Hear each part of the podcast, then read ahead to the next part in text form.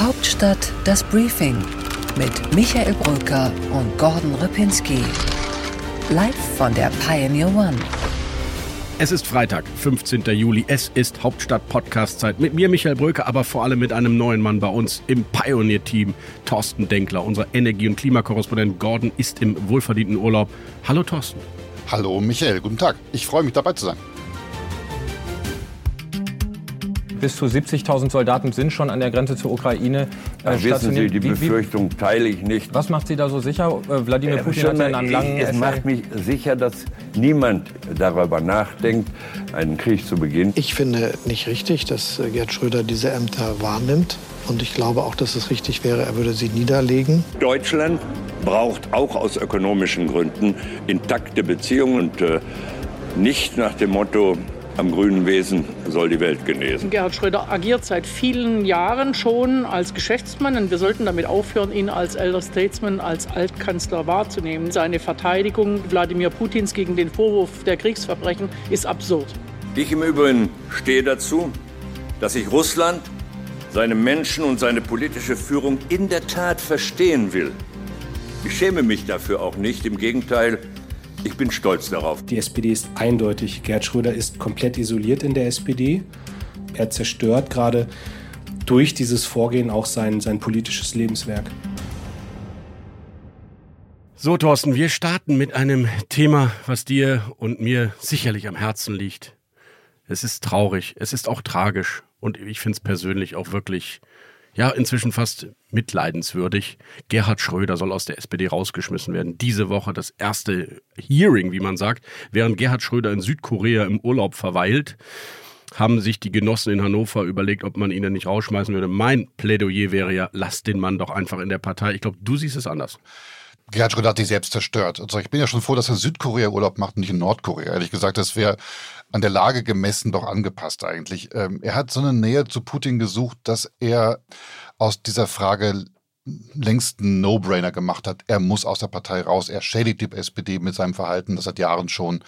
Das sollte er endlich mal einsehen. Er tut es nicht, also muss die Partei handeln. Ja, ich bin ja immer in einem rechtsstaatlichen Verfahren auch durchaus ein Anhänger des Rechtsstaats, Thorsten. Und deswegen denke ich mir, es müssten schon Gründe vorliegen, warum man jemanden aus einer Partei ausschließt. Eine aus, aus meiner Sicht völlig unmögliche, total peinliche Haltung zu Wladimir Putin reicht aus meiner Sicht nicht, um jemanden aus der Partei zu schmeißen, der vor allem auf der anderen, auf der Habenseite her ja durchaus sehr viel für diese Partei und für dieses Land getan hat. Also juristisch ist es aus meiner Sicht nicht haltbar. Es gab hier schon viel schlimmere Beispiele, wenn ich an Thilo Sarrazin denke, den man auch nicht rausgeworfen hat. Das mag ja sein, das sollen die Parteigremien gerne entscheiden. Entscheidend ist ja nur, dass die Partei es zumindest mal versucht und auch damit ein deutliches Zeichen setzt. Lieber Gerhard, hier ist mal Linie, hier ist jetzt auch mal Schluss sozusagen. Wir machen dein Spiel nicht mehr mit. Du hast uns jahrelang an der Nase rumgeführt, bis drei Monate nach Amtsaustritt sozusagen als Bundeskanzler sozusagen Cheflobbyist für ein äh, russisches Gasunternehmen geworden. Das war ein bisschen schnell. Die Kritik daran ist an dir abgeperlt. Du hast das Geld eingesackt und jetzt haben wir den Salat. Und da da mal eine rote Linie zu ziehen, finde ich völlig in Ordnung. Also ich äh, hole jetzt nicht die alten SPD-Zitate heraus, äh, wo dankbar auf das äh, stabile deutsch-russische Verhältnis und die günstigen Gaspreise verwiesen wurde in der Zeit nach seiner Kanzlerschaft, auch in den letzten Jahren noch wo äh, man sehr stolz auf Nord Stream 1 und Nord Stream 2 war, bis hin in höchste SPD-Kreise. Also ich finde, man kann über seine Position jetzt nach diesem Überfall auf die Ukraine unbedingt reden und muss man auch. Aber jahrelang fand man das schon ganz gut, dass der Schröder und dass wir überhaupt solche sehr günstigen und auch stabilen Gasbeziehungen zu Russland pflegen. Na, ich wäre auch froh, wenn die SPD so ein bisschen sich auch die eigene Nase packt und dann auch erklärt, ja, da haben wir auch viel Fehler gemacht. Das passiert mir noch ein bisschen zu wenig, da ist zu wenig Selbstkritik dabei.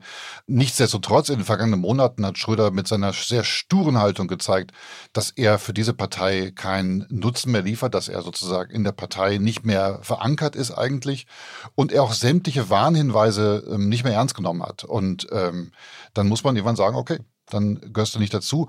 Ob das dann juristisch haltbar ist oder nicht, das sollen die Gremien jetzt zeigen. Und wenn es dann zum gleichen Ergebnis kommt wie bei Tilo Sarrazin, okay, dann ist es so. Ich bin ausnahmsweise mal beim Spiegel, der äh, in einem Leitartikel von Markus Feldenkirchen den äh, Satz geschrieben hat, die irre Lust, Gerhard Schröder zu vernichten. Ich finde, die SPD macht immer wieder den Fehler, sich dann zu sehr hineinzusteigern in aktuelle Verfehlungen ihrer ehemaligen und dadurch das Thema dann über Wochen, über Monate immer wieder hochzuhalten, anstatt einfach zu sagen, wir sind komplett anderer Meinung. Gerhard, du hast dich da verrannt, Aber ein Parteiausschluss, ähm, das ist eines der höchsten und schwierigsten Verfahren, die es bei uns so gibt. Das lassen wir mal, weil dadurch äh, ziehen wir die Debatte immer nur weiter hoch. Ich würde sagen, der Titel hätte es heißen müssen, die irre Lust von Gerhard Schröder, sich selbst zu vernichten. Ich würde den schwarzen Peter eindeutig bei Gerhard Schröder sehen und er muss sich rechtfertigen, er muss sich für sein, für sein Verhalten rechtfertigen. Und da ist das ein möglicher Weg. Ob er dann zum Erfolg führt, wird man dann sehen.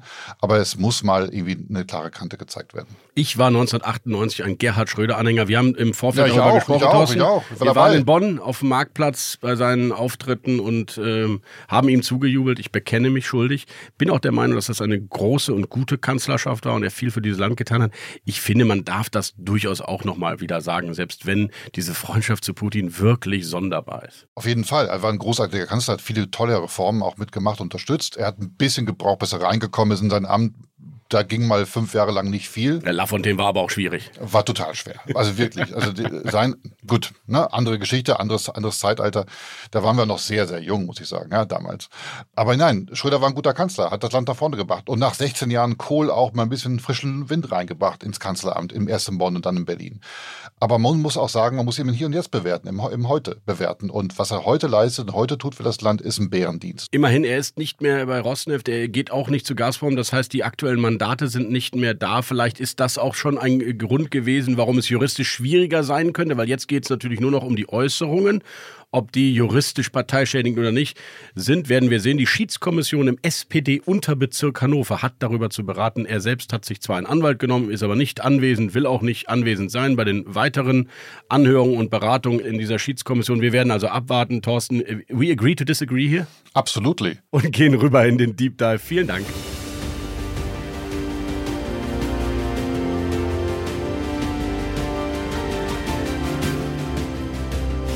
Unsere weiteren Themen heute. Im Deep Dive spreche ich mit Thorsten Denkler über das Thema der Woche, nämlich das Klimaschutz-Sofortprogramm und die Verkehrs- und Mobilitätswende. Da gab es ungewöhnlichen Zoff in der Ampelkoalition. Im Interview der Woche spricht Thorsten mit Oliver Krischer, dem neuen Umwelt- und Verkehrsminister Nordrhein-Westfalen, gerade noch Staatssekretär der Ampel im Wirtschaftsministerium in Berlin, jetzt plötzlich Botschafter einer schwarz-grünen Regierung. Ja, wie geht das eigentlich? Wir erfahren es gleich. Bei What's Left will mich Thorsten überraschen mit einer positiven Geschichte von Rot-Grün-Rot in Berlin und ich versuche ihm bei What's Right die CSU zu erklären. Ein Satz zu, die beliebteste und kürzeste Rubrik der Berliner Republik. Heute mit Anne Laumen, der Chefkommunikatorin von Netflix in Deutschland. An dieser Stelle blenden wir uns wieder aus, liebe Zuhörerinnen und Zuhörer. Sie kennen das Spiel, denn nur wer Pioneer ist, also Member, Abonnent und richtig intensiver Hörer und Leser unserer Angebote, der kann jetzt weiterhören.